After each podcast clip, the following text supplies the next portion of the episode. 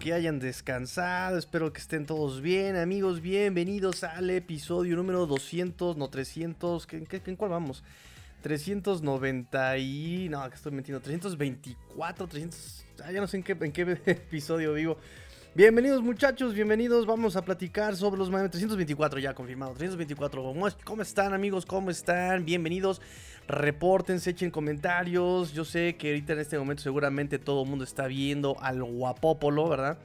Pero decidí, dije, a ver, ¿qué, qué, vale más? Vale más un buen amor que mil costales de oro. Y yo dije, creo que vale más este responderle sus sus dudas, sus preguntas a toda la familia que realmente estar viendo las guarapoladas que de repente hace, ¿no? Ya sabemos que Garópolo es tan inconstante como el dólar. Sube, baja. ya, no me hagan hacer chistes economistas porque soy pésimo, soy pésimo haciendo chistes. Para empezar, soy, soy pésimo haciendo chistes, punto.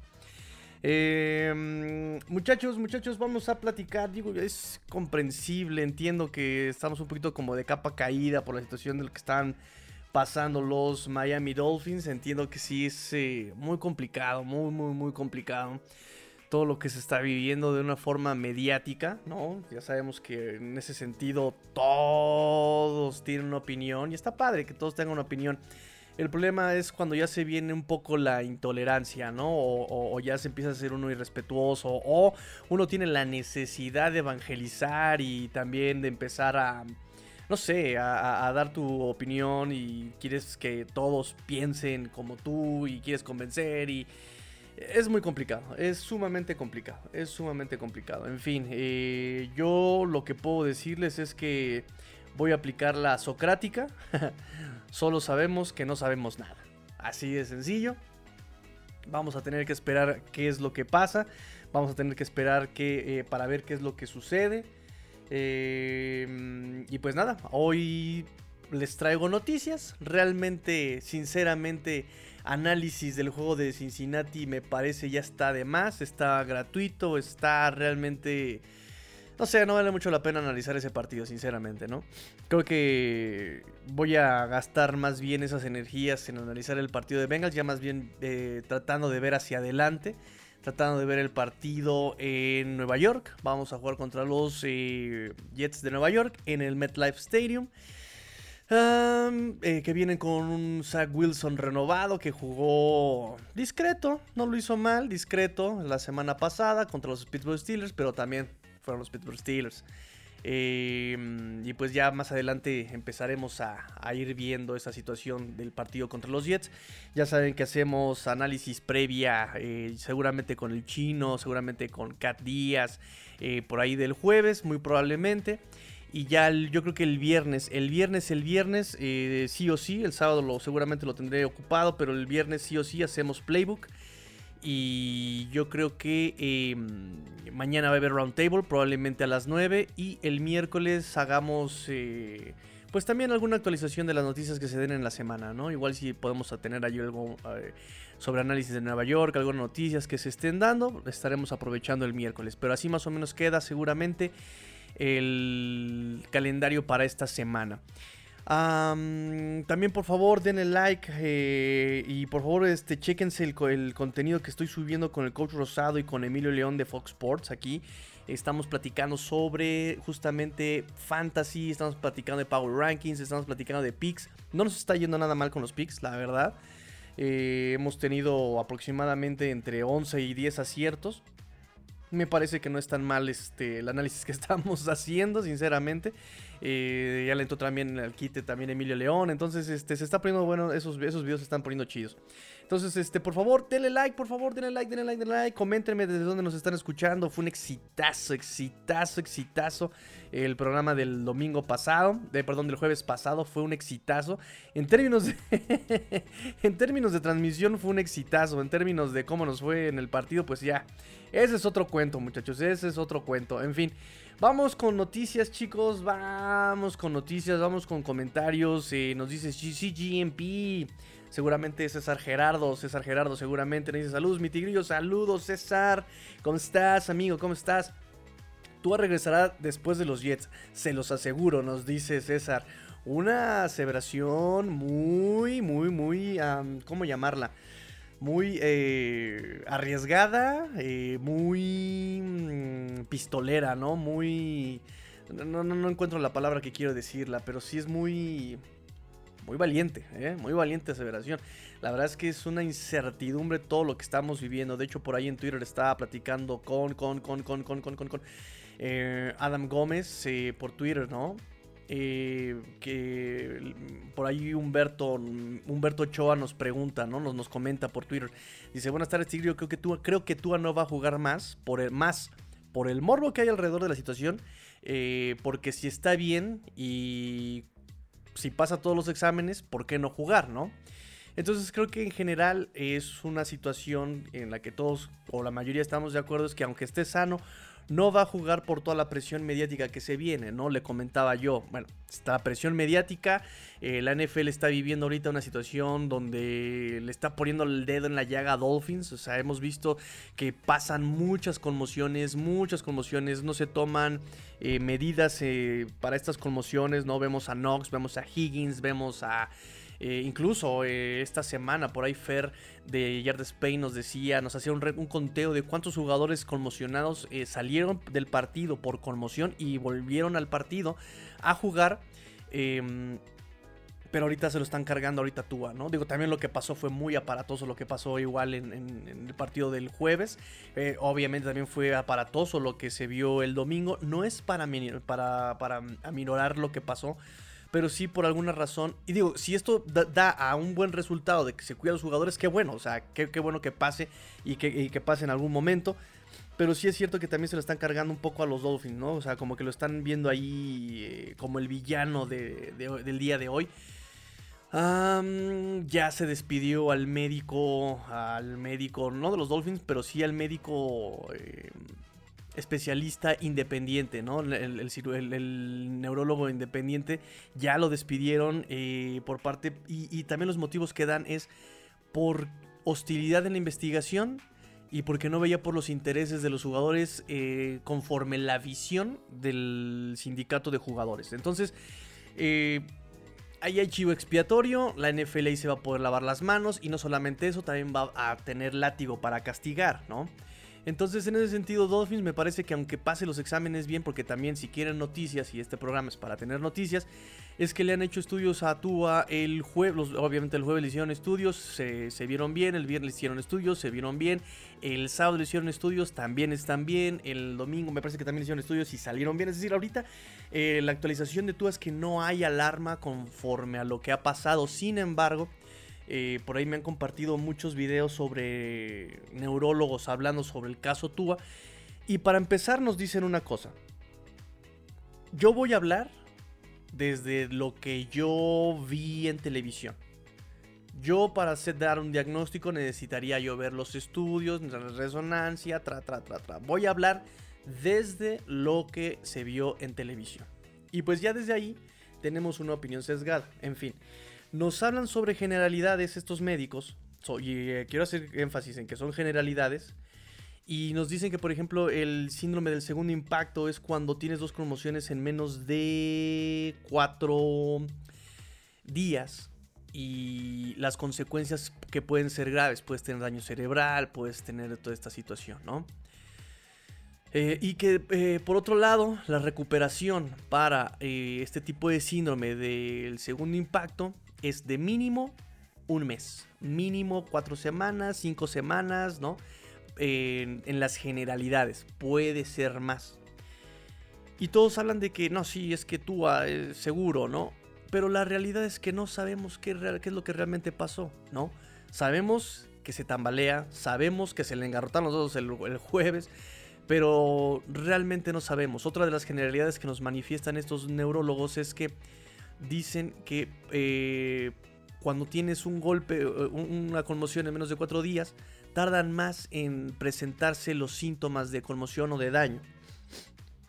Por lo tanto, los Dolphins están llevándosela con calma lo de Tua. Entonces, pues la pregunta, por ejemplo, en ese, sentido de del buen Humberto Ochoa nos dice, bueno, ¿por qué no jugar si salen bien los exámenes? Porque necesitan asegurarse y necesitan realmente eh, estar archi requete recontra hiper mega seguro, seguros de que Tua realmente no tiene nada, de que no tiene consecuencias graves. Y tan es así que hoy McDaniel en la conferencia le preguntaron sobre el estado de Tua. Obviamente le preguntaron sobre el, el, estado de Tua. Obviamente. y él responde, dice, no vamos a, o sea, es muy prematuro todavía. Lo que les puedo decir inmediatamente hoy lunes es que Tua está out para el partido del domingo contra Jets. Va a ser eh, Teddy Bridgewater quien sea el coreback titular. Empezando desde ahí. ¿Y esto qué nos dice? ¿No? Se la van a llevar con calma. Y número dos, contrataron nuevamente a Rich Sinet.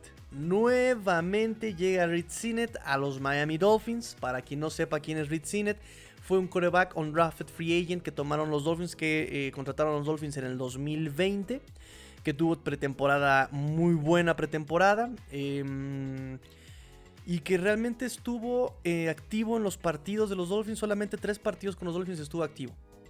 En la nueva gestión de, de, de, Mike McDaniel, em, lo sueltan, lo mandan a waivers, lo toman las Águilas de Filadelfia. Estuvo un año en el Practice Squad de Filadelfia y también lo soltaron justamente este offseason. Lo sueltan ya para eh, el roster eh, final y eh, pues nuevamente llega a ser parte de los Miami Dolphins. Este Rich que también todo el mundo pedía. en ausencia de Tua o si Tua no se rifaba, todo el mundo decía, ah, sí, ya que metan a Rich Bueno, ahí está este Rich que no le pudo ganar la titularidad, ni siquiera tener un roster, un, momento en el, roster de los de las Águilas de Filadelfia que, que tienen a este, obviamente Jalen Hurts y no me acuerdo quién era el segundo, creo que es, eh, ¿cómo se llama el bigotón? Este, Gunner, Gunner Minshew. Entonces, en fin, em, regresa, me parece que también por ahí estuvieron... También por ahí estuvieron probando a Fuchidinucci. y creo que era la mejor opción, ¿no? De hecho, me preguntaba el doctor Rubén, oye, por ahí dicen los de los de la NFL que el mejor backup es Teddy Bridgewater. Y si será cierto, le digo, la neta es que sí. ¿O quieres a un Andy Dalton? y miren que Cooper Rush lo está haciendo bien, pero lo que hemos visto de Cooper Rush eh, antes de estas dos semanas había sido nefastísimo. Pregúntenle a Mariana Huerta de Cuarta y Gol Cowboys. O sea, entre el Fuchi Dinucci y el Cooper Rush no daban una los corebacks suplentes de los vaqueros de Dallas. En fin. Eh, entonces, en la contratación ya también del Reed Sinet, pues imagínense, ya también te está dando a entender que la, la situación de Tua se va a llevar mucho tiempo. Se va a llevar mucho tiempo. Muchos decíamos, bueno, los exámenes están saliendo bien.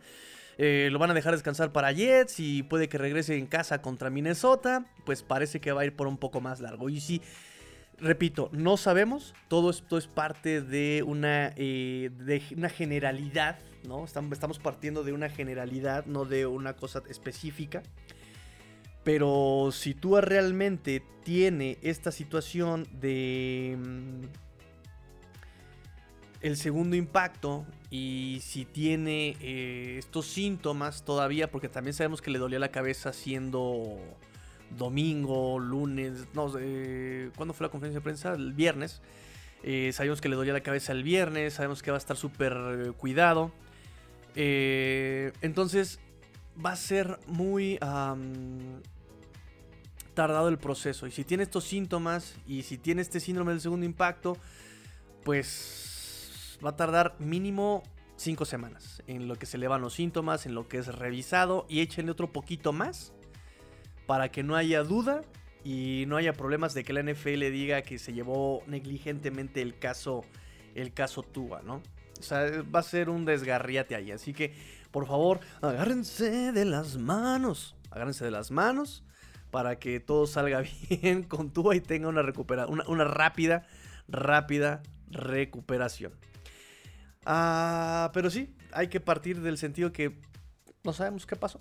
No sabemos qué pasó, no sabemos si las lesiones están relacionadas, no sabemos si realmente fue espalda, cuello, cerebro, no sabemos si fue cerebro, cerebro, no sabemos si fue cerebro, espalda, no sabemos el orden de las situaciones y si algo, por ejemplo, dice José Villalabetia que tiene razón es que en general no, no, no sabemos, la, la, ciencia moderna tampoco tiene un método de identificación instantánea de, de, conmoción o, de lesiones cerebrales, ¿no? También por la, la, cuestión de los síntomas cerebrales que también tardan en presentarse. Entonces es una, una situación en verdad muy, muy, muy complicada, muchachos. Complicada. De hecho, este, bueno, en fin. Pues échenle un mensaje, muchachos, échenle un mensaje, ¿cómo van? ¿Cómo están bien? ¿Están viendo el partido de, San Francisco? Yo la neta no lo estoy viendo, lo estaba yo aquí con ustedes completamente enfocado con ustedes, chicos, pero bueno, vamos a ver. Eh, hoy vamos, dijimos que iba a haber noticias, hoy dijimos que iba a haber eh, algunas eh, preguntas que ustedes me hicieron ahí a través de Twitter, acuérdense, arroba master-tigrillo, master tigrillo. de hecho, podemos hacer el miércoles otra sesión de Finbox, así le llamamos a la sección, el Finbox. Eh, donde ustedes echan sus cartitas, sus preguntas y ya aquí las respondemos en el live. ¿Qué hubo? ¿Qué hubo? Ah, es que puse el partido. Ok, le ponemos mute. Eh, ya van, ah, ya van 7-3. Ok, ok. Pinta para hacer un partido interesante. Nos dice, nos dice, nos dice José Rubén González López. ¿Cuál es el pronóstico de Miami si tú ya no regresa? Ay, amigo mío. Complicado, pero sigue siendo competitivo. Si Boyer no hace tonterías, me parece que McDaniel puede hacer gran. Eh, puede, puede seguir siendo competitivo, ¿eh? ¿eh? Algo que nos gusta de Bridgewater es que, repito, ya tiene la experiencia, tiene piernas, puede moverse en la bolsa de protección. Nada más que si toma decisiones muy precipitadas, arriesga mucho la pelota, me parece. Eh, entonces, miren, te puedo hacer un buen juego contra Minnesota, te puedo hacer un buen juego contra Pittsburgh, puede hacer un buen juego, ojo con, con Detroit, ¿eh? Detroit tiene una defensa inexistente, pero te mete bastantes puntos, entonces puede ser ahí un tiroteo con Detroit. Chicago, Chicago no tiene ofensa, no tiene juego aéreo, hasta ahorita lo que hemos visto, no tiene juego aéreo, no quiere pasar, no sabe pasar, no sé qué está pasando. así que los Dolphins pueden detener el, acarreo, ¿no? Y si pierden, el, y pierden la, urgencia de cubrir el, pase largo, pueden bajar eh, los, los safeties. Y, por ejemplo, Brandon Jones podría tener más actividad que Eric Rowe, que Eric Rowe es el que entra cuando necesitan juego aéreo.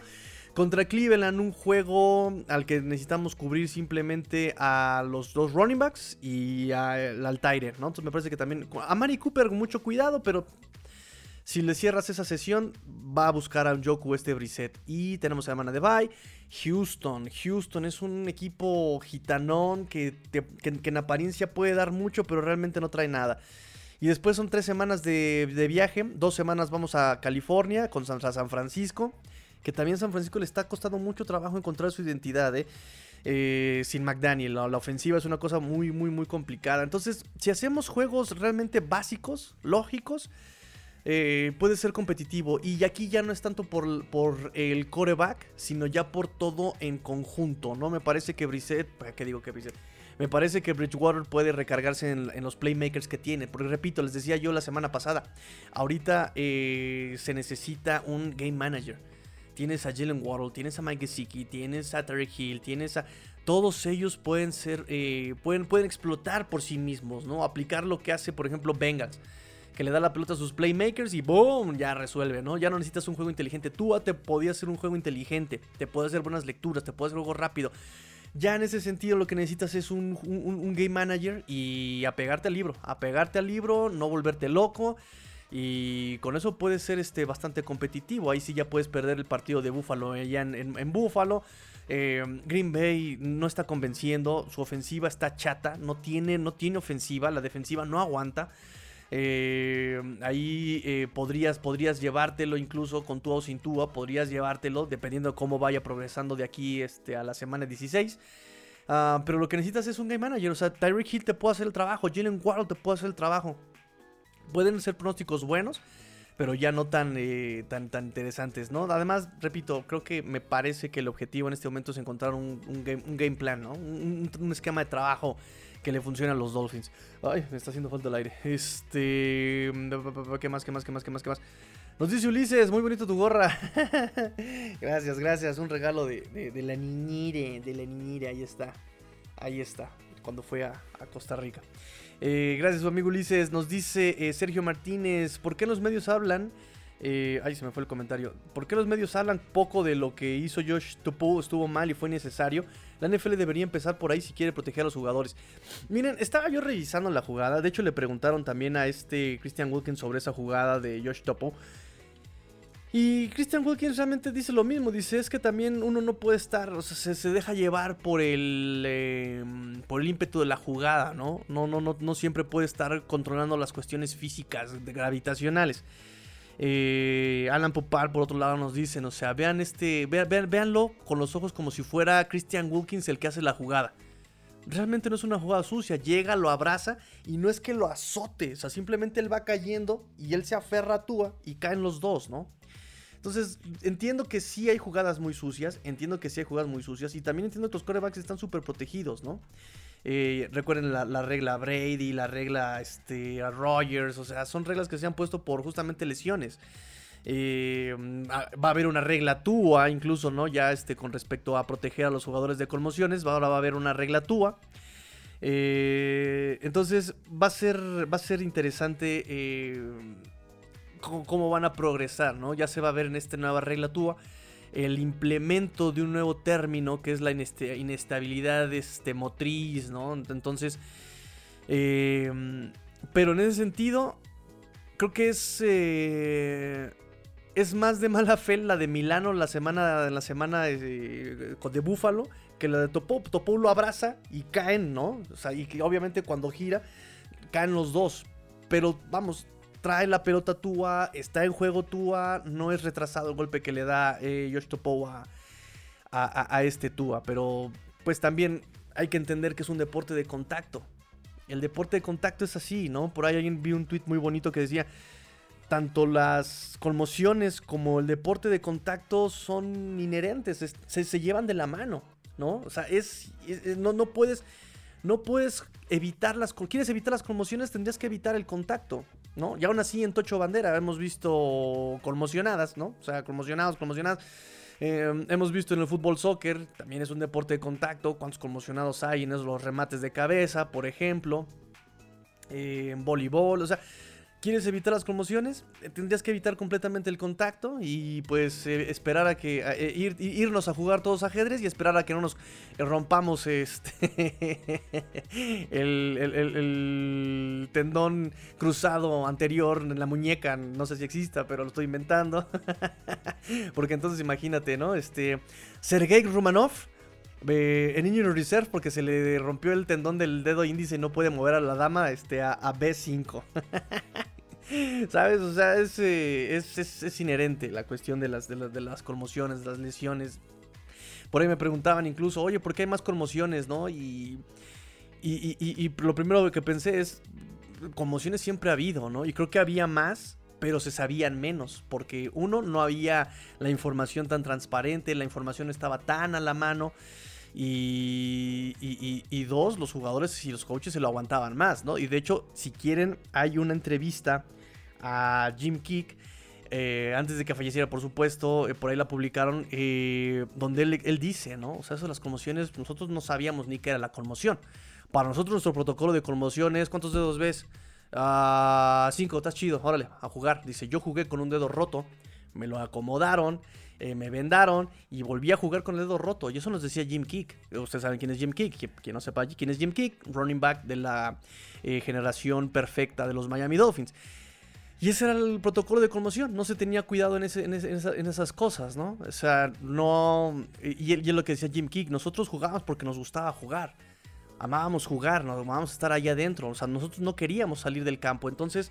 En ese sentido, pues, eh, ¿te sientes bien? Sí, me siento bien, me siento bien, me siento bien, pero está todo mareado, ¿no? Jim Kick lo dijo, o sea, eh, por ahí alguien incluso publicó también la anécdota de este Dan Marino, que Dan Marino en ese juego contra eh, Colts de playoffs, que mandó un pase de anotación, estaba conmocionado y que le preguntaron a Dan Marino, no se acordaba del pase de anotación al día siguiente. Entonces, solamente que ahorita pues sí está más regulado, está más, la información corre más rápido, ¿no?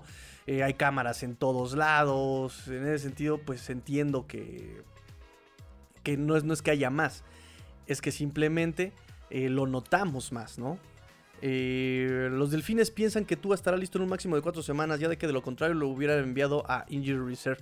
Es una buena señal y como que puede, eh, ¿cómo llamarlo? es que es mucho. También el juego del fútbol profesional, por lo menos, también tienes que meterle un poco de de, de, de, de estrategia, ¿no? No es lo mismo que diga, por ejemplo, Jets, ¿no? No va a jugar Tua. Ahorita ya Jets ya sabe que no va a jugar Tua, pero por ejemplo Minnesota. No es lo mismo que Minnesota prepare el juego contra eh, Bridgewater y que se tenga que centrar completamente en Bridgewater a que tenga que hacer dos, dos, game plan, ¿no? O sea, bueno, por si juega Tua, a por si juega este Bridgewater. También tienes que hacer la cosa de difícil a tu rival, que es lo que hacía este eh, Brian Flores, ¿no? Oye, y no puedo decir, pero ¿por qué no? Pues porque los rivales se enteran, ¿no? Entonces, mientras menos, mientras menos, menos pistas de del rival, mejor, ¿no? Porque información que yo dé, información que va a el rival en mi contra. Entonces, en ese sentido, entiendo que a este Tua no lo hayan metido porque esperan que tal vez regrese antes de cuatro semanas, pero qué tal si también eh, ni siquiera saben si va a ser más o menos. Ese es el punto. Ahorita lo están estudiando, está llevando análisis, está llevando estudio, lo están observando, porque él ahorita, este Tua está en protocolo conmoción y recuerden que son filtros. Son filtros que tiene que pasar primero, si tiene síntomas, es no actividad física. No es actividad física y ya que no tiene síntomas, es bueno, vamos a actividad cardiovascular. Si, saltando la cuerda o haciendo calixtecnia tienes eh, síntomas, no puedes pasar al siguiente nivel. Ya no tienes síntomas, ah, ok, perfecto. Entonces pasamos al siguiente nivel. O sea, son, son niveles donde te van midiendo los síntomas, donde te van midiendo cómo vas respondiendo, reaccionando. Reflejos, sí, no, te, te duele, no te duele, te sientes mareado, no te sientes mareado. Entonces, ahorita también es muy prematuro con el tú. A ver, Carter. Ethan Carter lleva cuatro semanas y no, no pasa del protocolo de conmoción. Significa que debe tener, em, debe tener síntomas. Incluso no se ha presentado a entrenar. ¿Qué significa? Que debe seguir, todavía tiene síntomas y seguramente está aún en, el filtro donde tiene actividad cardiovascular y está teniendo síntomas, ¿saben? O sea, ese es el punto del protocolo que dice este McDaniel, ¿no? Que, repito, que eso es lo raro.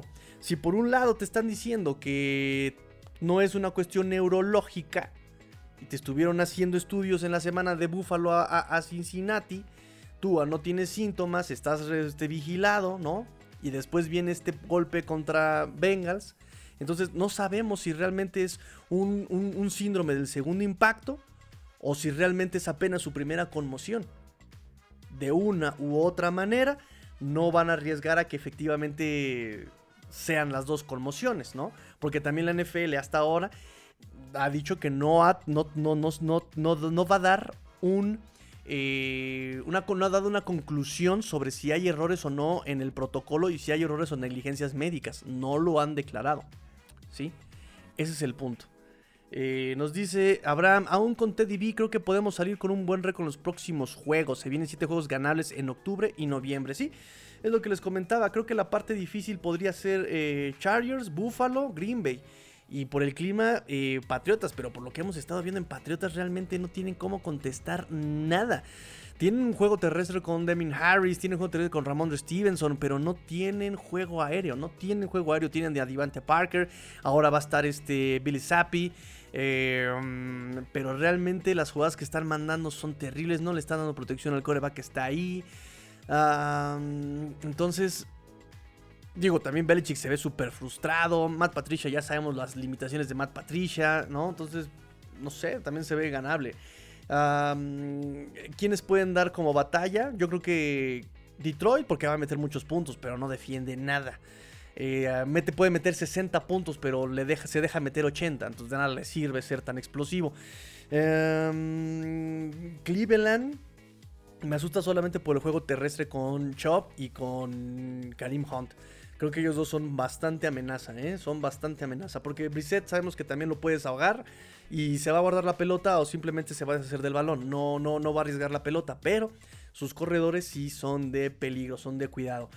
Houston, ganable. San Francisco, por es no, no, no, no, no encuentra ritmo a la ofensiva, ¿no? Si no sea por Jeff Wilson, tal vez pero no encuentra ritmo con sus receptores, no ha, no ha brillado Kittle, de hecho ya regresó Kittle de lesión hace dos semanas y ni quien lo haya notado. Eh, Ayuk, eh, Divo Samuel, muy discretos todavía, ¿no? Chargers, Chargers, el problema con Chargers es que ellos pierden normalmente por su cocheo, ¿no? Las decisiones que llega a tomar Staley son realmente terribles, son nefastas las eh, ¿Cuántos partidos se le han ido por un gol de campo que no decidió eh, tomar, ¿no? Y está necio y está obsesionado y ya la tomó personal, ya la agarró personal, dicen, ahora, ahora no voy a jugar una, ¿por qué? Porque van a ver que tengo la razón. Bueno, pues muérete con la tuya. Lástima que ahí se está llevando entre la cola a Eckler, que ya tiene sus últimos años de producción, eh, Justin Herbert, que por ahí también anda lesionado y que también es una recuperación un poquito tardada, ¿no? Eh, así que eh, esos serían en teoría los partidos difíciles. San Francisco, Chargers, Buffalo, ese sí, ese sí va a estar sanguinario. Y repito, Green Bay, que ahorita Green Bay no está agarrando buena, este, buen ritmo tampoco la ofensiva. Este eh, Rogers no confía en sus novatos, los corredores no pueden hacerlo todo, su línea ofensiva de repente se colapsa. Es decir, sí también está viviendo las de Gain este Rogers en Green Bay. Y pues ya, cerramos en en Fósforo eh, contra Patriotas, ya lo platicamos. Y un poco con los Jets, pero eso ya es en casa, ¿no? El primero, no, no, no, no. En enero. ¿Qué fecha es esa? ¿Enero 7? ah, es que está, este, ya me acordé, dije, ¿7 o es 8? No, es que ese juego se puede jugar en sábado. El ese de contra Jets se puede jugar en sábado, es el flex de esa semana. Entonces, bueno, seguramente por la cuestión de eh, playoffs, ¿no? si, si, si, va, si, si, tiene implicaciones de playoffs, es como se va a decidir eh, si se juega en sábado o en domingo ese partido. Muy bien, muchachos, entre lo que llegamos a sus comentarios, en los que llegan sus comentarios, permítanme decirles rápidamente noticias del día de hoy, lo, lo que se ha dado un poquito en la semana le preguntaron a este Terry Hill que qué onda con lo de Tua. Dijo que Tua está bien, que habló con él en el vestidor, que ha estado platicando con él en, el fin de semana. y dice que también él puede. Em, él puede cargar la ofensiva, ¿no? Dice, oye, ¿qué onda? Y van a haber menos números estadísticos en tu, en tu desempeño con Bridgewater. dice, no, no, no. Dice, yo puedo hacer números con Bridgewater, con cualquier coreback. Dice, es más, le dice al reportero, puedo hacer números contigo, ¿no? Si tú me mandas pase, yo te puedo hacer los números y, no, y, sin que baje mi rendimiento, dijo este Tarek Hill. sobre, sobre, sobre, sobre, sobre eh, Byron Jones. Hoy también le preguntaron a este McDaniel sobre Byron Jones. Recuerden que él entró a, eh, a la PUP List, entrada la, la temporada. Eh, tienes cuatro semanas para salir de ahí. Ya se cumplieron las cuatro semanas.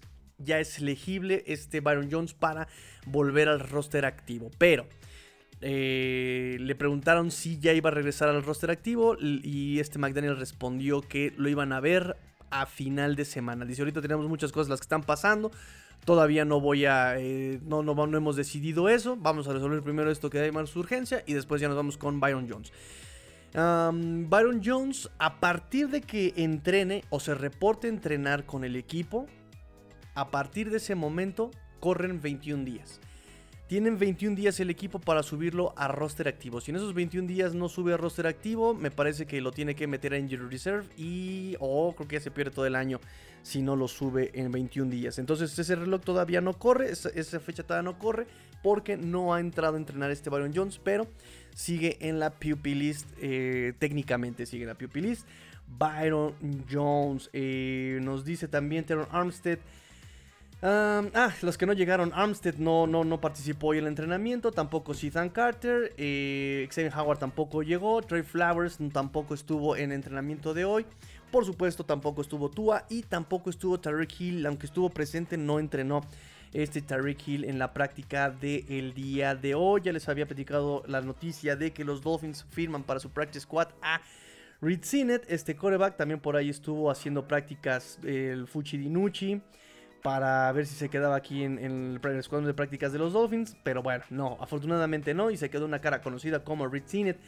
Christian Wilkins también, Christian Wilkins va a apelar la multa que le pusieron por conducta antideportiva contra Josh Allen. En verdad que como me cae mal eh, Kyle Brandt, tan pretencioso, tan sesgado, tan...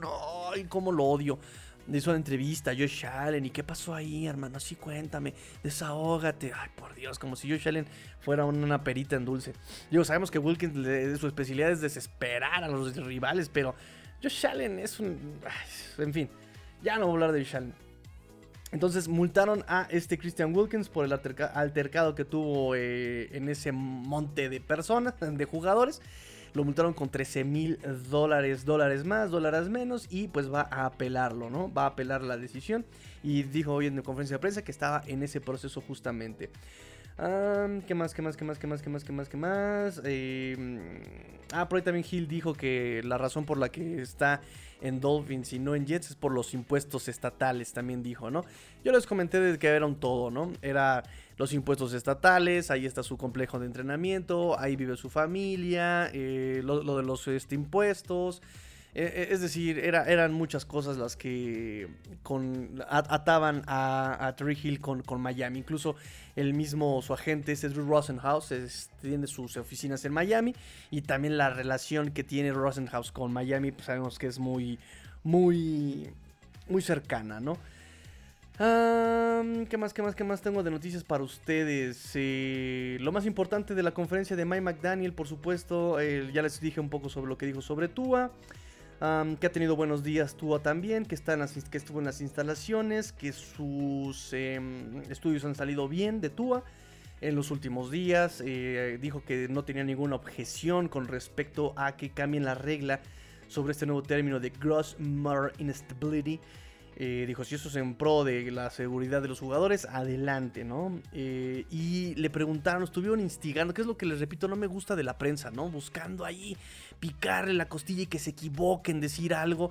Le estuvieron preguntando y preguntando y preguntando y McDaniel se mantuvo firme en que él está confiado en el proceso que tuvo Miami en cómo trató lo de Tua, ¿no? Nosotros seguimos el protocolo, no confío en los médicos, pra, pra, pra, pra, es lo que nos dice Mike McDaniel. Dice, estoy completamente seguro y no cambiaría nada de lo que hicimos.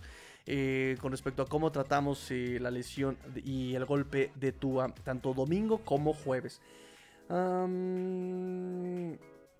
Eh, dijo que le preguntaron sobre quién determina que Tua pueda regresar y él respondió que es todo un grupo de médicos y un grupo de opiniones y de consejeros los que tiene que decidir esta parte, ¿no? No solamente es uno, son muchos los, que, los filtros que tiene que eh, tomar antes una decisión como la que tú pueda regresar. ¿Qué más, qué más, qué más, qué más, qué más, qué más, qué más? Ya les dije sobre el estudio que salió limpio, eh, clean. ¿Qué más, qué más, qué más? Fue una conferencia bastante larga. La verdad es que fue bastante larga, pero realmente creo que ya este fue lo más importante lo que les dije. Sobre Teddy Bridgewater, él va a ser el, el coreback 1. Él va a ser el coreback 1 mientras Tua no esté. Él va a ser el coreback 1 y el número 2 va a ser Skylar Thompson. Reed Sinet llega al Practice Squad solamente. ¿Correcto? Correcto. Ah, ¿Qué más? ¿Qué más tengo de noticias para ustedes? Em, las lesiones ya se las dije, los que no se presentaron a entrenar hoy. El reporte de lesionados va a ser hasta el miércoles, acuérdense. Ahí por alrededor de las 3 de la tarde, 2 de la tarde. Es cuando se publica. Y pues creo que son todas las noticias que tengo para ustedes. Ahora, si quieren, rápidamente vamos a las preguntas que hicieron. Ta, ta, ta, ta, ta, ta, ta, Déjenme ver. Pa, pa, pa, Preguntas que me hicieron en el Finbox. Ok. Nos dice, nos dice, eh, ahora vamos con el Finbox, muchachos. ya, se los debía yo desde hace mucho tiempo el Finbox. Ok. Ah, nos dice Luis Borja. ¿Cuándo regresará Tua? A. Mejor escenario. B. Escenario probable. C. Peor escenario. El peor escenario es que nunca regrese. el peor escenario es que nunca regrese Tua. Así, así te lo pongo. El mejor escenario es que regrese mañana. y el escenario probable es que por todas las presiones mediáticas, es que por eh, la, misma eh, facilidad, del, eh, accesibilidad del calendario, y porque también el protocolo de conmociones está en revisión y por todo esto de que anda muy quisquillosa la NFL con los Dolphins, se tome, ¿qué? ¿Tres semanas? Digo, hay que ver también los resultados del, protocolo, porque recuerden que el protocolo hasta ahora tenemos un protocolo que permite a los jugadores regresar en el partido. Ahí está Cameron Braid, ahí está T. Higgins, ¿no? Protocolo de conmoción, ah, ya regresó al partido. O tenemos un protocolo que aplica para los Dolphins, donde está súper quisquilloso. Y Ethan Carter lleva un mes y no puede regresar del protocolo de conmoción. ¿Saben? Entonces, ese va a ser el problema un poco con lo que, va pasar, lo, que está viviendo tú. Para empezar, cada, cada jugador lleva su proceso. Cada jugador responde distinto a, la conmoción. Es una situación delicada. Um, y si a eso le ponemos el agravante de que la NFL está eh, soplando en la nuca a los Dolphins, entonces eh, se la van a llevar con todavía más calma, porque está en juego su credibilidad y su... ah, se me fue la palabra que quería usar, pero sí su credibilidad, podemos decirle, su credibilidad. Eh, entonces la va a llevar todavía con un poquito más calma. Probable, un mes, ¿Te gusta un mes? Seguramente como Ethan Carter, en lo que le hacen pruebas y en lo que están seguros de que no tiene lesiones. Y si hay preguntas todavía, porque también incluso los estudios los mandaron a tres médicos externos. Eh, no solamente con el médico independiente de la NFL, no solamente con el médico de Miami, sino que se mandaron a otros tres médicos para que, este, así que unas terceras eh, opiniones segunda, primera, segunda, tercera opinión y hasta una quinta opinión con respecto a los estudios de tu app y ver que realmente no tenga nada eh, dañado ¿no? En, su cerebrito, en su cabecita, el muchacho Tua. Ah, nos dice Luis Vallado, al partido contra Steelers, ¿crees que debemos llegar 6-1? Si no es así, ¿es fracaso? Bueno, es que también ya te quitaron tu coreback 1, ¿no? Pero yo creo que, a ver, 6-1, ahorita vamos 3-1, ¿no? O sea, significa que tú piensas que van a ganarle a, Minnesota, a, Nueva York y a Pittsburgh. Yo creo que a Jets con Bridgewater se le puede ganar siempre y cuando Josh Boyer no haga estupideces como las hizo con Bengals. O sea, ese va a ser el punto con Miami. Creo que a la ofensiva sabemos los límites de Bridgewater. Sabemos la capacidad de Waddle, de mm, Hill, de Gesicki, de los running backs. O sea, sabemos qué es lo que puede hacer la ofensiva y lo que puede hacer con un esquema básico, porque el juego contra Vengas lo tenía controlado con un esquema básico con Tua, ¿eh? Lo tenía controlado con un esquema básico. Era, eh, hasta lo dijimos aquí en la transmisión, o sea, estos Dolphins están jugando muy conservador. Primer este, down, acarreo. Primer down, acarreo. Segundo play action, bootleg, pase. O sea, así estaba jugando con un esquema muy, muy básico contra Vengas y eh, estaba sacando el partido, ¿no? La bronca vino cuando la defensa, bueno, se va Tua eh, para empezar, no estaban finos los wide receivers. Por ahí Edmond suelta una pelota, soltó tres Jalen Warren, soltó dos Derry Hill. entonces, si aún así con esas fallas y con ese esquema tan básico estaba competitivo contra Bengals, me parece que contra equipos de la cala, del nivel de, de, Jets, o sea, puedes incluso hacer, este, puedes llevarte la victoria. Luego en el Hard Rock Stadium entrado ya eh, octubre, eh, no va a ser tanto calor, ¿no? Eh, contra Minnesota. Ah, Minnesota con ofensiva que te puede preocupar Dalvin Cook, que ya vimos que Dalvin Cook puede ser explosivo, pero no puede hacer mucho esa ofensiva sin Justin Jefferson. Justin Jefferson también ha estado bien apagado, pegó las primeras dos semanas, pero también la NFL le ajusta. Ya le están este, quitando a Justin Jefferson. KJ Osborne no es tan impresionante. Eh, sus Titans tampoco son tan impresionantes. Creo que puede ser un buen juego también contra, contra Minnesota si logras amarrar y presionar a Kirk Cousins. Que Kirk Cousins de verdad yo no sé cómo tiene de trabajo. Y contra Pittsburgh, Pittsburgh que va a estar jugando, ya también dijo este Tomlin que a partir de ahora va a ser este Kenny Pickett el que se va a llevar los controles de, de los acereros tres intercepciones, dos intercepciones. Entró a mitad de partido. Suponiendo que las cosas puedan resolverse un poco más, sigue estando novato. La defensa no está parando tampoco en Steelers, entonces puede ser un 5-2. 1, 2, 3, 4, 5-2. ¿Te gusta un 5-2? Y tampoco se me haría un un, eh, un, fracaso, ¿no? Yo creo que puedes perder el de Minnesota, que no tiene implicaciones realmente en los standings para los Dolphins, más que el récord, pero no es importante en el sentido que no es de conferencia ni divisional. Eh, y ya prepárate también contra Detroit, que te repito, mete muchos puntos, pero mientras tú le metas más, no va a pasar nada, no, no existe su defensa. Y tú si traes defensa que pueda tal vez hacerle un poquito más de merma a Detroit, ¿no? Chicago, equipo monocromático, no tiene ataque aéreo. Es decir, creo que puedes... Eh, puede hacer un buen papel Bridgewater con todos estos equipos, ¿no? Ya con un esquema un poco más... Un poco menos exigente en el sentido de lecturas, un poco más de... A ver, inserten ranura A hasta que haga clic, ¿no? O sea, ya no le des eh, chance a lecturas a, a Bridgewater, o sea, que ejecute que ejecute, que ejecute, que ejecute, ¿no? Eso va a ser obviamente un poco más fácil de defender este esquema.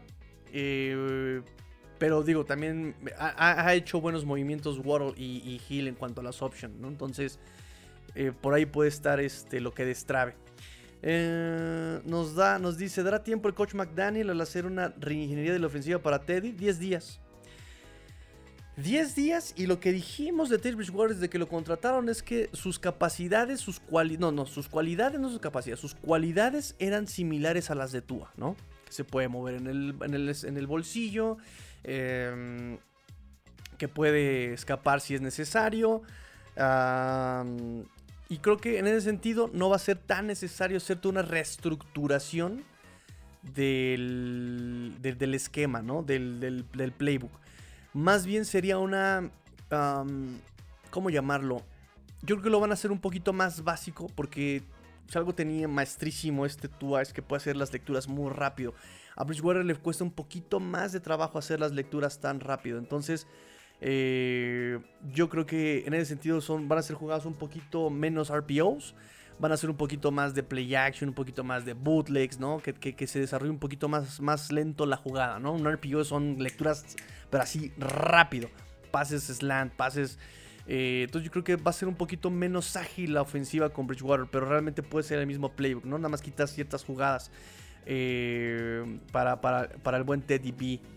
Nos dice Retrejo Rosiles, ¿cómo viste el juego de carrera ante los Bengals? Adecuado. Lo que pasa es que también, eh, repito, ¿no? Si Dolphin su fortaleza son los pases, no te vas a recargar tanto en el juego terrestre porque también le cuesta trabajo a la línea ofensiva abrir huecos como a este Liam Meikenberg, ¿no? Eh, o a este Greg Little, que digo, Robert Hunt lo ha hecho muy bien. Eh, Connor Williams lo ha hecho excelente. Eh, Armstead no ha sido tan explosivo como, como Connor Williams en el juego contra el terrestre, pero también abre, hace su chamba, ¿no? Entonces, eh, tal vez eso también podríamos ver con este Bridgewater, un poquito más del involucramiento del juego terrestre, por el sentido de que no tienes esa capacidad con este Bridgewater de hacer lecturas rápidas, porque también si no tienes acarreos, eh, no, generas yardas en primeros down, una o dos yardas, ¿no? Tres yardas en, primeros, en primeras oportunidades en acarreo. Pero los Dolphins lo estaban sustituyendo con estos, estos pases rápidos. Entonces, sí, seguramente eh, vamos a ver un poquito más involucrado. Ahora sí, que me decían, es que vamos a jugar correr contra Bills, vamos a correr contra Bengals. No, no, no. Creo que ahora sí necesitas quitarle más este tiempo con el balón a este Bridgewater. Que mientras menos balones tenga Bridgewater, más eh, oportunidad tienes de que no se equivoque. Entonces creo que ahora sí vamos a ver un poquito más involucrado el juego terrestre, ¿no? Eh, llegó la hora, ¿no? Eh, nos dice, nos dice, nos dice el buen Adrián López Monsalvo, querido Tigrillo, las lesiones están al orden del día y aquejan a toda la NFL y desde tu punto de vista, ¿qué posición es más necesaria para tener profundidad? ¿Quiénes podrían estar disponibles y valer la pena para cubrirlas? Sé que no te gusta Robin Foster, pero a mí me encantaría. Y no es que no me guste Robin Foster, pero ya Robin Foster está en activo mucho tiempo. ¿Y qué es lo que te dicen de un auto? ¿no? Un auto no puede estar parado porque se le pegan las mangueras, se le, se le, se le pegan los cables, eh, se, los engranes se, oxidan, ¿no? no tiene movimiento. Y eso le pasa mucho a un jugador de NFL. Si no está en activo, si no está jugando, va a ser muy complicado que, tome ese nivel. ¿no? Le, le ha pasado a Callaway le pasó a Josh Gordon, le ha pasado, o sea, eh, le va a pasar a, este de Sean Watson. Eh, e, esa parte es complicada, es complicada eh, que, te mantengas a tu nivel si no, si no te mantienes en, juego. Puedes estar bien físicamente, él pudo haber hecho lagartijas todo el tiempo, pero si no tienes ese, lo que le llaman el juego, ¿no? Si no, si no estás en juego, si no tienes juego, si no agarras juego, va a ser muy complicado. Va a ser muy complicado eh, que puedas hacer un buen. al nivel al que estabas acostumbrado, ¿no? Ahora, por la posición de Robin Foster. Dolphins ya tiene mucho, mucha carne en esa posición, ¿no? O sea, tienes en toda la línea defensiva, tienes a Wilkins, Sealer, Jenkins, Ray Davis, eh, ahora Foster un poquito más abierto, tienes eh, a Trey Flowers, tienes a Melvin Ingram, Jalen Phillips, Andrew Van Ginkel, o sea, ya tienes también bastante cubierta ahí la posición, pero de, de, de, linieros o de posiciones que me daría miedo que se lesione, free safety. ¿A quién pones si se va este eh, Jevon Holland, no? Han estuvieron poniendo a Nick Niram, pero sabemos que Nick Niram es muy, muy, muy, muy limitado. Eh, y además es el multiusos, es el Tyson Hill de la defensiva Nick ¿no? Lo pones de cornerback abierto, lo pones de slot, lo pones de free, lo pones de strong, ¿no? Eh, esa, esa, esa, posición siempre me ha preocupado, aunque entiendo que no puedas tener incluso en... Ah, en, tu, en tu banca los jugadores elite, ¿no? O sea, eso me queda claro también. Por otro lado, si ya los Dolphins piensan que en la posición de safety está cubierta con Nick me gustaría, por ejemplo, digo, creo que de cornerbacks eh, lo han hecho bastante bien. De linebackers me preocupa un poco también, ¿eh? Porque en ausencia de Landon Roberts entró Duke Riley, pero los snaps cuando entró Same Wavoin, híjole, qué terrible, terrible trabajo Same Wavoin. Y parece que Chin Tindall sigue sin estar listo porque solamente llevamos cuatro, cuatro partidos y solamente ha entrado en equipos especiales Channing Tindall. No ha tenido un snap ofensivo, no defensivo, no ha tenido un snap defensivo Channing Tindall. Entonces creo que le falta todavía mucho trabajo a Channing Tindall como para no usarlo ni siquiera uno o dos snaps defensivos. Eh, en fin, em, déjenme ver qué más, qué más, qué más, qué más, qué más tenemos aquí para preguntas. Ah, perdón, posiciones. Eh, cornerback ya lo dijimos, linebacker ya dijimos, línea defensiva ya dijimos. Eh, me preocupa un poco la línea ofensiva. Eh, Coleman eh, ya lo subieron tres veces al roster activo. Ya lo tienen que cortar, digamos. Eh, no puede llegar al practice squad. ¿Y a quién pones? O sea, lo subieron del practice squad, pero realmente. Kion Smith. Para nada, ¿eh? Para nada, Kion Smith. Para nada, Kion Smith. Por favor, no. Por favor, no. De verdad, por favor, no pongan a Kion Smith. Ah, déjenme ver qué más, qué más, qué más. Ah, ya quité los comentarios. Eh, the wide receivers creo que también estamos bastante bien. Eh, tienes a Hill, tienes a Waddle, tienes a Wilson, tienes a Sherfield, Craycraft. Me está haciendo falta uno. Me está haciendo falta uno. Hill, Waddle, Wilson, Sherfield. ¿Quién me está haciendo falta? Y su coma. Y su coma. Eh, Craycraft, ya es como, como sexto. Tanner Connor, ¿no? creo que también lo puede hacer bastante bien con lo que tienes. The running backs podría ser, pero creo que también han estado utilizando bastante bien, eh, repartiéndose la carga de trabajo. Edmonds y Raheem Mostert tienen atrás a este Sofron Ahmed y Miles Gaskin, que ha estado inactivo, que también se está despidiendo. Se está despidiendo porque va a haber corte, va a tener que haber corte, muchachos. Lo van a cortar seguramente Miles Gaskin o a Noek Binogany. Son los que están así como con la guillotina aquí al cuello, lo tienen aquí al cuello la guillotina. Em, entonces sí, me parece que creo que la posición sería este sería la posición del liniero. Pero hay una pregunta bien chévere que nos hace después el doctor Rubén. Nos hace una pregunta el doctor Rubén muy, muy, muy, muy prudente, muy congruente, es la palabra que quería decir, muy congruente. Y fíjense, se las voy a leer en este momento. Eh, nada más que quité los comentarios. Ahí les va. Leímos la de Adrián López Monsalvo. Y me pregunta el buen doctor Rubén, dice, en concordancia con la pregunta de Adrián, pero yo más bien quiero enfocar en preguntarte a quién podríamos traer que realmente valga la pena en línea ofensiva para proteger a Tua, en el entendido de que todavía es posible hacer incorporaciones. No he revisado a fondo las jugadas de Bills y Bengals, solo me he enfocado en el momento de golpe a Tua. Entonces quiero preguntarte quiénes fueron los responsables del saque en las dos jugadas. Tú que analizas todo detalle, amigo, ya serían mis dos preguntas. Les voy a contestar bien honestamente. El partido contra Bengals, la verdad es que ya no quise analizarlo. Les soy sincero, ya no quise analizar el partido de Bengals. La verdad es que ya eh, creo que el partido no necesita análisis a fondo. Creo que es evidente lo que pasó. El equipo, para empezar, llegó completamente sin concentración a la ofensiva. Curiosamente sentí más, más metido en el juego a la defensiva que a la ofensiva obviamente limitado Tua eh, al momento de lanzar pases. Lo podré explicar la lesión en la espalda. Ah, por otro lado, eh, creo que las jugadas, tanto la de Buffalo como la de Bengals, recuerden que no hay, no hay cobertura eterna. Y no hay bolsa, no hay pass protection, no hay pocket eterno. Y Tua se come mucho tiempo el balón. Por ejemplo, las, las eh, capturas a Zach, perdón, a Joe Burrow. Joe Burrow. Las capturas de Joe Burrow en la primera semana 1 y semana 2, semana 3 no fueron tanto por una mala línea ofensiva, pero sí por querer extender Joe Burrow la jugada y encontrar a Chase Edmonds en profundidad. Y eso es lo que le pasa a Tuan, eh, eh, por lo menos en el de Bengals. Se queda mucho tiempo la pelota, la bolsa de protección no te aguanta todo el tiempo y pues viene el golpe, ¿no? Viene el golpe. Y en cuanto a quién tomar, realmente, digo, me agarras frío, no hice la investigación, ¿no? O sea, no, no, este... No, no, no, no, no, no, no, no tuve tiempo como de buscarlos. O sea, estoy leyendo sus preguntas sin, sin haberlas preparado, digamos. simplemente estoy leyendo todo lo que dejaron ustedes en el Twitter. Eh, pero realmente no hay nada en el, eh, que, en el, en el mercado que, valga la pena, ¿sabes? O sea, lo he estado yo revisando y no hay nada que valga la pena. Déjenme ver rápidamente aquí en Spotrack. Eh, a ver qué, encontramos aquí en, en, Spotrack. Pero realmente creo que lo platicamos incluso en la agencia libre. Cuando se abrió el periodo de agencia libre en este off-season y no había realmente nada, ¿no? Me hablaban sobre centros, por ejemplo, no, que Jesse Trader, y dije, sí, Jesse Trader, pero pues no, no, no se contrata, no nada, ¿no? Y revisábamos los centros y había un ex centro de, Carolina, un ex centro de Las Vegas, pero pues no era más, eh, no era un upgrade de lo que ya tienes en Michael Dieter, por ejemplo, ¿no? Entonces, por ejemplo, yo aquí tengo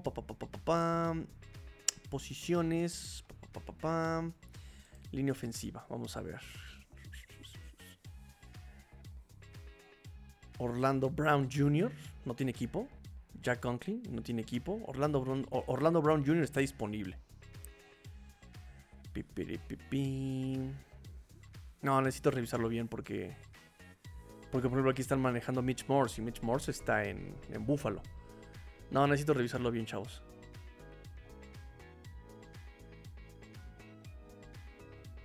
Sí, no, pero te puedo decir que por lo menos no hay nada interesante en el mercado, ¿eh? No hay nada interesante en el mercado. Creo que más bien ya tendría que resolverse eh, con otros temas eh, si alguien suelta a alguien el próximo año.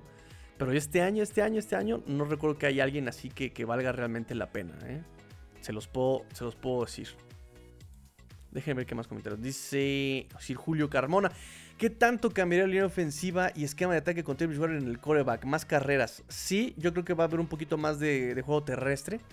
Yo creo que van a quitar un poco más, no depender tanto de las RPOs ni de los pases rápidos. Va a ser un reto para la línea ofensiva. Eh, va a ser un reto para el esquema de McDaniel. Ver cómo apoyar a Liam Meikenberg, ver cómo apoyar a Greg Little. Eh, porque realmente en cuanto a línea ofensiva, no, no, no, no, no lo cambias. Digo, creo que Dejas a Greg Little como tackle derecho. Terror Armstead es el mejor tackle del lado ciego de este mm, Bridgewater. Entonces, en ese sentido, creo que la alineación no va a cambiar. Yo creo que más bien va a cambiar el play calling, ¿no? van a ser las mismas jugadas, pero van a disminuir las RPOs, van a disminuir los pases rápidos, van a disminuir esas, esas jugadas donde necesitas una lectura rápida. Y por supuesto van a aumentar este, los acarreos, por supuesto. Ya no va a ser una, ofensiva tan, eh, ¿cómo llamarla? Tan efectiva va a ser una ofensiva un poquito más conservadora, pero sí entiendo que el, el por qué, ¿no? Un poquito más de acarreos, un poquito más de pases de play action, un poquito más. En ese sentido creo que tenemos el porqué, ¿no? Y creo que, y creo que, y creo que ya son todas las preguntas, muchachos. Muchas gracias, muchas gracias por eh, sus comentarios, gracias por eh, participar en el Themebox. vamos a ver, vamos a ver. Eh, sí, no, esos ya son otros comentarios. Perfecto, muchachos, pues cumplimos, cumplimos, cumplimos, cumplimos con todo el. Con todo lo que tenía para ustedes el día de hoy. El Finbox, cumplimos con el protocolo de los, eh, las noticias, cumplimos con la conferencia de prensa, platicamos un poco sobre cómo está Tua. Eh, y pues listo, me parece, me parece un buen programa, un programa completo. Eh, un poquito más tranquilo, entiendo. No hay partido, no hubo partido el domingo. No, ahorita está jugando San Francisco contra Los Ángeles Rams. Y pues la verdad es que también estamos un poquito como de capa caída, ¿no? Esa situación que pasó con este Tua, pues sí fue. Fue choqueante, ¿no? Sí nos choqueó a todos, no lo esperábamos. Esperábamos que, que, tuviéramos sano a Tua un poco más, con un mejor desempeño de la línea ofensiva. Eh, sí, la verdad es que nos agarró de sopetón. Y ahora con toda la incertidumbre, porque es la palabra que tengo que utilizar, con la incertidumbre que, está, que, hay en este momento con el tema, eh, pues lo hace todavía más difícil y más complicado de analizar y de ver qué tanto va a ser tú, ¿no? De estar fuera. En fin, Esperemos que sea, pues, sea, este, e, esperemos que sea poco tiempo, sí, solo sí. Eh, la seguridad y la salud de Tua lo permite, ¿no? Porque creo que es un tema también muy recurrente en el sentido de que, pues, como dice, como dijo Bridgewater, ¿no? También somos personas. también tenemos sentimientos y pues también tenemos familia que nos llore, por supuesto, ¿no? Entonces, en ese sentido, pues si Tua no va a jugar más porque un golpe más y queda como Rocky Balboa, pues mejor no. Mejor no, hermano. Te rifaste y tu, y, tu sacrificio pues vendrá a cumplir este en una ayuda que cambien las reglas del protocolo de conmoción por lo menos, ¿no? qué tristísimo, pero pues las cosas las cosas como son. Digo, esperemos no sea el caso. Hasta ahora están saliendo bien sus, sus, exámenes, sus pruebas. Mm, y pues esperar. Lo único que queda es esperar. Listo muchachos, pues me despido, me despido. Eh, gracias a los que también nos escuchan por podcast, gracias a los que nos escuchan por podcast, gracias, gracias, gracias. Eh, ya también, ya, eh, yo sé que vengo prometiéndoselos mucho y mucho y mucho y mucho, pero ya por fin van a salir sus playeras esta semana. Esta semana ya las salen sus playeras para los que me compraron esa primera tanda. Gracias, gracias, gracias, gracias, gracias, mil gracias, gracias. pronto vamos a tener ya la siguiente tanda de playeras, amigos, con espero nuevos diseños para que ahorren y apoyen al canal. para que ahorren y apoyen al, al, canal porque pues todas las ganancias vienen a, mejor cámara, mejores luces, mejor toda esta situación. En fin. Eh, muchas gracias por el apoyo a los que ahora sí los que apoyaron, este, valga la redundancia. Gracias a los que apoyaron eh, en la primera tanda de playeras. Y pues yo me despido. Pórtense mal, cuídense bien, sean el cambio que quieren ver en el mundo. Esto fue Let's Go Dolphins. Todo de los Fins Up en español todo de los FinSops en español. FinSop. Y grillo fuera.